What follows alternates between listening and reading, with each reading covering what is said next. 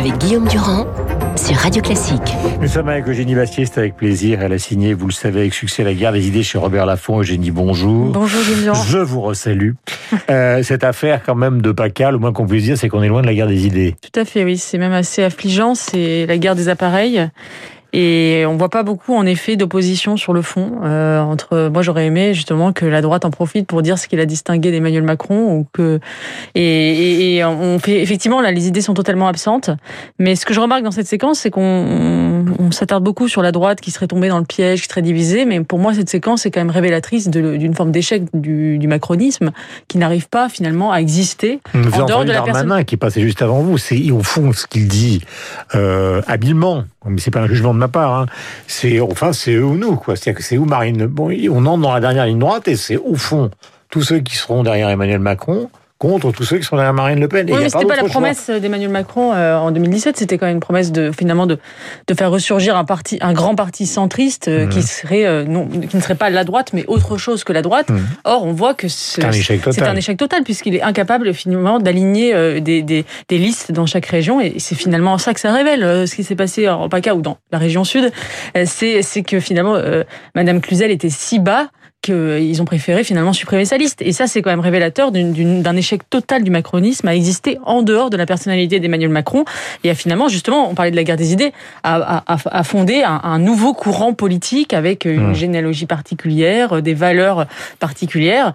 Et on, voit bien que finalement, mmh. comme euh, l'a très bien dit euh, le, le, jeune politiste Raphaël Yorka, c'est d'abord la marque Macron, le macronisme, mmh. euh, avant d'être un... Mais la question, Eugénie, dans la, dans la stratégie qui a fait évoluer la séquence du pouvoir septennat quinquennat, on voit bien que, alors vous, êtes très jeune, moi je suis plus âgé, on voit bien que dans la tête de tous les dirigeants politiques jusqu'à François Hollande, euh, même s'ils géraient comme Nicolas Sarkozy ou lui des quinquennats, ils vivaient mentalement ou intellectuellement dans l'idée comme leurs prédécesseurs, qu'on pouvait se refaire au cours d'un quinquennat. Or, on se rend compte que pendant un quinquennat, c'est ce que j'évoquais avec Darmanin, si vous avez, je dis pas une tuile, parce que le Covid est bien au-delà d'une tuile. Une crise, oui. Mais une crise, mm. on ne peut pas se refaire. Mm. Et on ne peut pas construire un parti. Et on n'a pas le temps de sortir des alliés, etc., etc.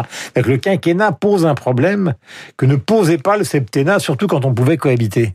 Ah, moi, je suis euh, entièrement d'accord. Je pense que le quinquennat était une, une catastrophe et surtout, en fait, l'alignement du, des, des, législatives sur les présidentielles qui finalement euh, rend, rend impossible une vie politique en dehors de la personnalité du président de la République, finalement. Parce que c'est ça qui a révélé le, le quinquennat macro, euh, macroniste a révélé les dysfonctionnements finalement de la Ve République qui avait été pensé, euh, oui, comme un, comme un, comme un régime semi, semi monarchique en réalité, et mmh. finalement qui a montré son incapacité à gérer des crises. On a vu la crise des gilets jaunes puis la crise du Covid, où tout s'est centralisé sur la personnalité d'Emmanuel Macron et une vie politique inexistante en dehors de l'Élysée. Et ça a été quand même, c'est quand même symptomatique que même cette annonce euh, de fusion en PACA était, était annoncée par le Premier ministre ah. et pas par, les, et pas par les, les responsables au niveau local.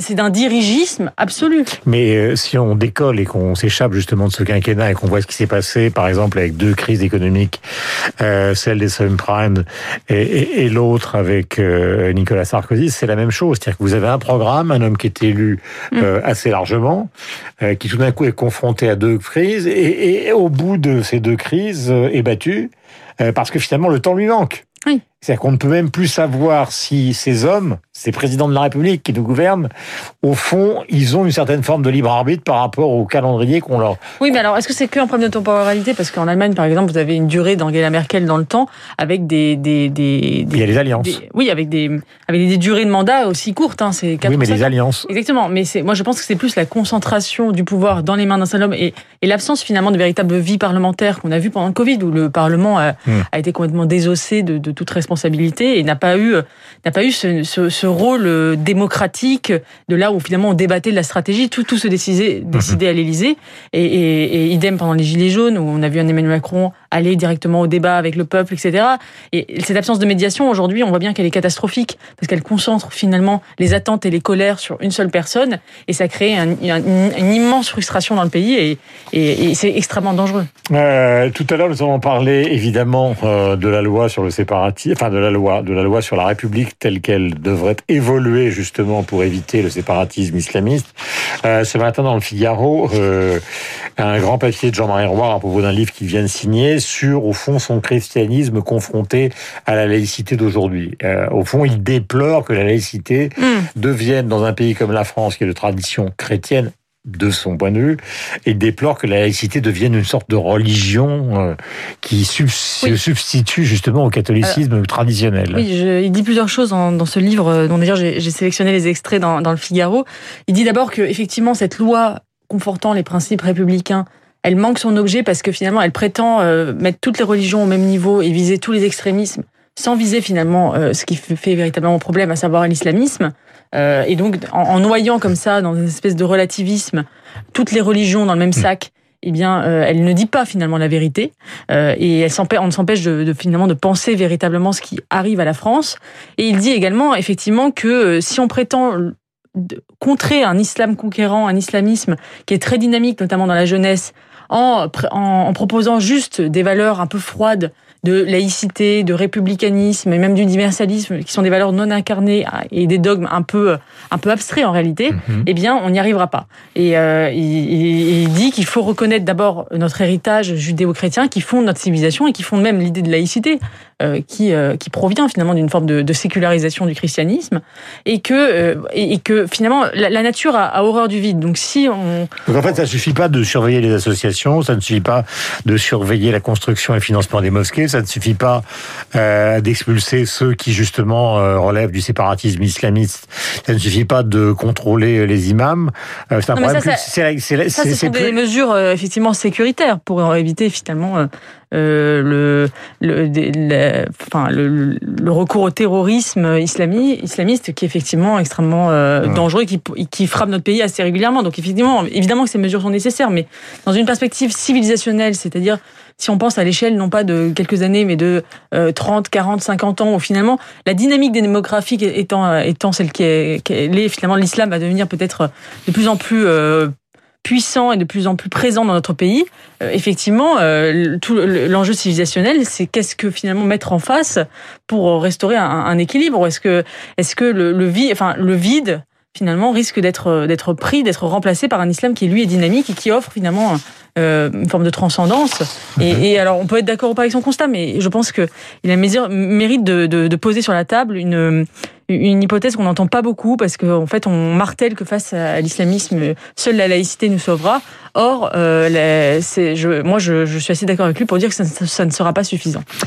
Je sais que vous êtes partisane, et d'ailleurs vous avez raison pour certains aspects, d'une politique qui serait une sorte de littérature en action, mais vous savez très bien que dans cette pandémie, c'est plutôt le capitalisme qui s'est transformé sous la forme de plateforme, et on est très très loin de la littérature, et c'est justement ça qui nous domine. Je regarde le Wall Street Journal, relayé par l'opinion aujourd'hui, les jeunes se tournent vers TikTok pour se lancer dans la finance.